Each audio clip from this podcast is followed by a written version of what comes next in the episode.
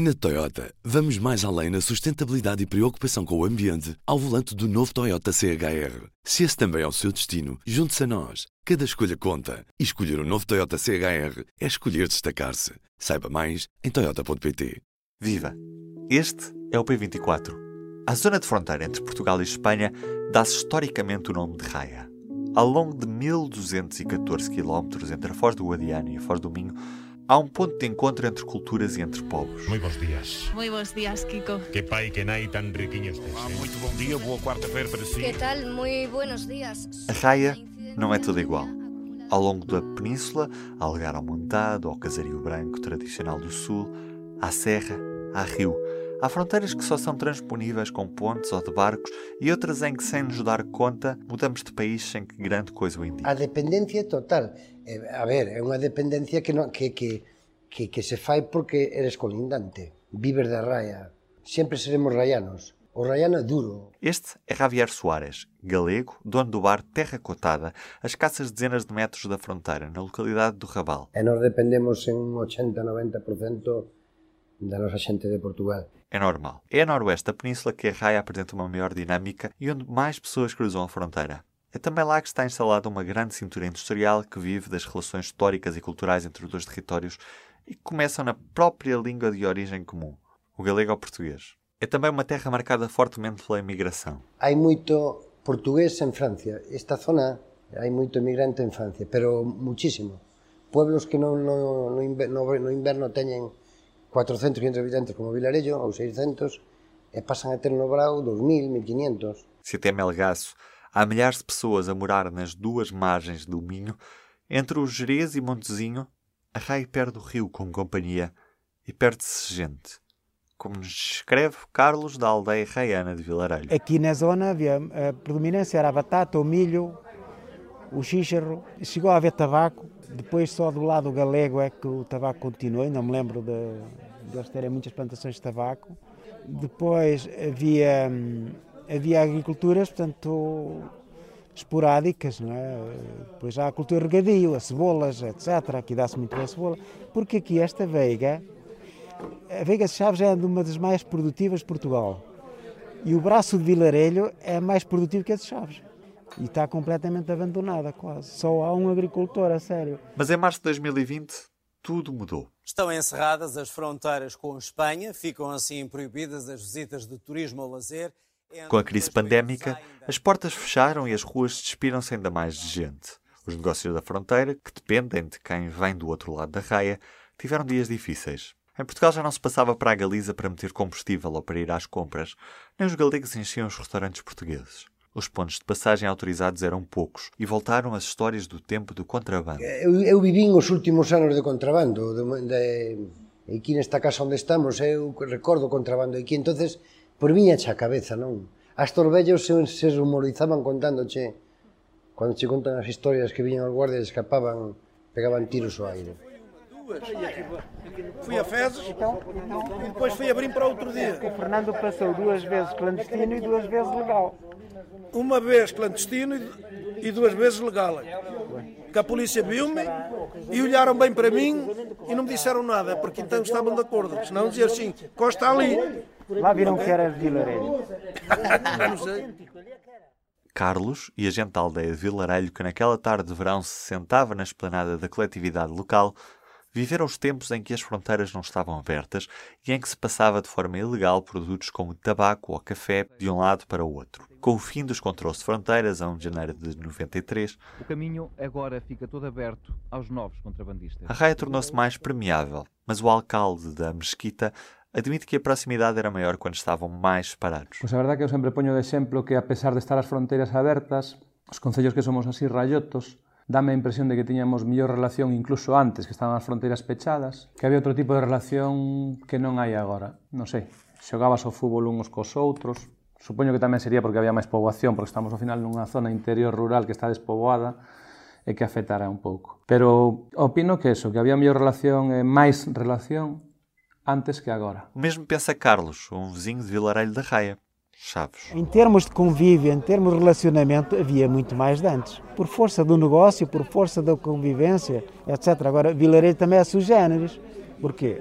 porque é fim de linha, era a última. Era a última e está aqui metida na, com mais oito aldeias espanholas, não é? Galegas, não é? Portanto, isso obrigou-nos a, conviver mais com galegos do que com portugueses. Por isso é que já ninguém queria acreditar quando uma pandemia obrigou a que se voltassem a fechar fronteiras e nos velhos caminhos e estradas criaram-se muros de pedra e cimento. El primeiro peche da fronteira histórico do 17 de marzo ou 1 de xuño do ano pasado deixou patente que norte de Portugal e Galicia non se entenden a unha sen a outra. O impacto no Producto Interior Bruto da Raia foi de 92 millóns de euros.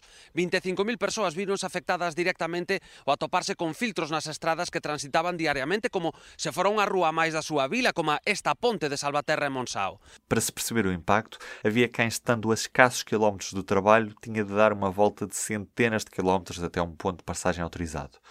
No lar de idosos da Mesquita, encontramos dois portugueses. O meu nome é Carlos Manuel Ferreira Teixeira, sou enfermeiro, cerca de 11 anos, trabalho aqui em Espanha, sempre trabalhei aqui. Pronto, na altura do, do Covid, né, era muito mais complicado normalmente a nível do transpasso, a nível fronteiriço, que normalmente acontece, perdiam sempre os cartão cidadão, um certificado da empresa, como realmente estou a trabalhar, né, que era para, para, passar a barreira, senão era, era impedido de passar. Foi, foi um momentos um bocado delicados, não só a nível familiar, com as restrições, com as medidas, e aqui a nível laboral, né, que realmente foi um bocado complicado em si, no mesmo no, no, no, no cuidar e no tratar realmente o próprio utente. E é, como é que se chama? Sandra. A Sandra, mora onde? Eu moro em Vinhais. Então foi complicado para, para si, Sandra? Para mim foi mais complicado. Tivemos que alugar uma casa aqui. A Fundação uh, cedeu-nos sempre, ajudou-nos em tudo, uh, pagou uh, o aluguer da casa.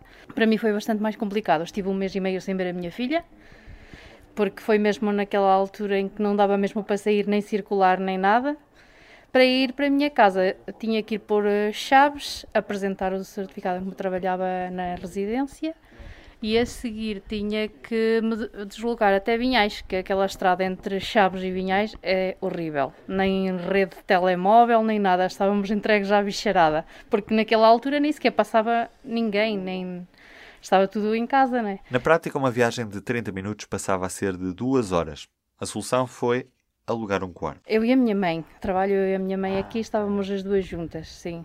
Ficámos as duas aqui. E depois não esperou o segundo fecho de fronteiras, porque entretanto as fronteiras voltaram a abrir e fecharam outra vez eh, no final do... Sim, nessa altura nós íamos a casa enquanto tivemos as fronteiras abertas. Depois, logo quando voltaram a fechar, volta... tivemos que voltar a alugar casa para poder uh, ficar... Não, não dava para andar a passar. A desarticulação das medidas de controle sanitário dos dois lados da fronteira também não ajudou. Vejamos. Houve un problema na RAIA porque a normativa vixente de España non era a normativa vixente portuguesa e non se puñan de acordo. De feito, eu levo 12 meses pechado, teño un local de copas, un bar, e pechei por a sencilla razón de que cando me abriron o Concello, abre, o Concello do Imbronoso, abre a hostelería, encontrámonos que temos cerrado Portugal. Em junho a situação melhorou e as fronteiras voltaram a abrir com direito à cerimónia com os primeiros ministros dos dois Estados, Rei de Espanha e Presidente da República de Portugal, nas cidades de Elvas e Badajoz.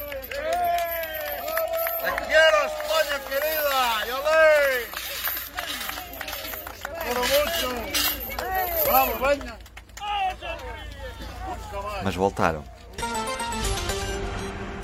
Os controis fronteirizos provocan un atasco kilométrico de vehículos ante a ponte internacional en Tui. É un dos pasos habilitados por Portugal tras decretar o peche da súa fronteira terrestre para frear a expansión do virus. Se numa primeira fase o medo permitiu que se fechassem fronteiras sem grande contestação, quando as fronteiras voltaram a encerrar no final de janeiro de 2021, o descontentamento foi enorme.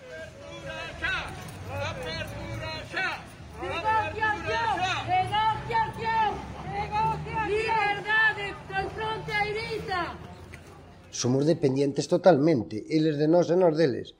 E cando xa eres, estás a 200 metros de distancia, carai, é que eres tes unha dependencia eh, xa económica, máis que económica, unha dependencia social, que quero ver a miña familia e os meus amigos. Económicamente foi unha ruína para nós, unha ruína a peles. Moita xente non nos entende os transfronteirizos. Que estamos a ouvir é Puri Regueiro, representantes dos comerciantes de Feces de Abaixo, junto à fronteira de Chaves Verim. Somos pueblos que vivimos en común, uns con os outros, tanto comercial como socialmente. Entendes? Entonces, pois para nós foi algo que non, non nos chegamos a comprender.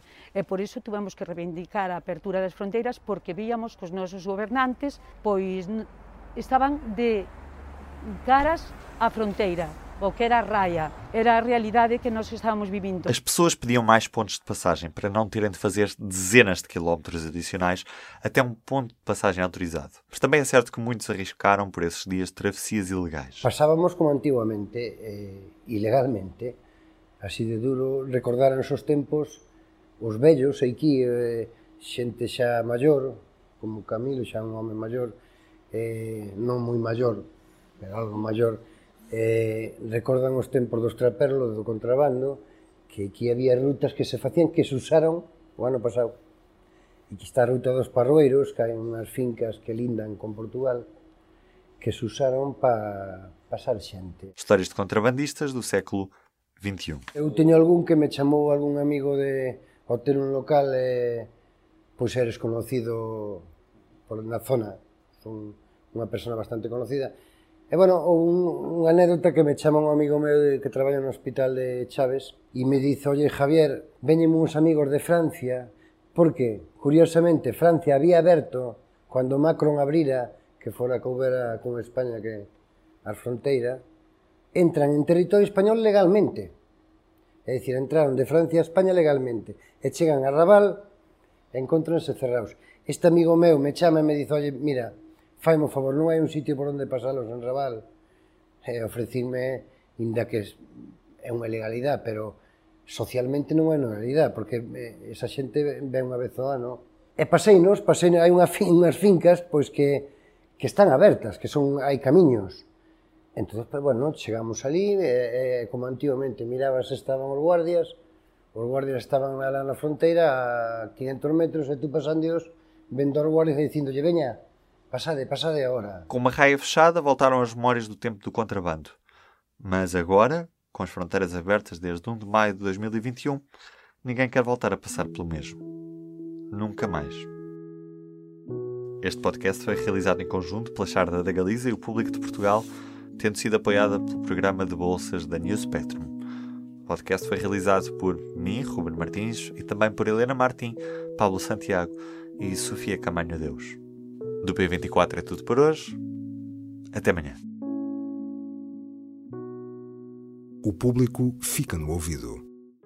Na Toyota, vamos mais além na sustentabilidade e preocupação com o ambiente ao volante do novo Toyota CHR. Se esse também é o seu destino, junte-se a nós. Cada escolha conta. E escolher o um novo Toyota CHR é escolher destacar-se. Saiba mais em Toyota.pt.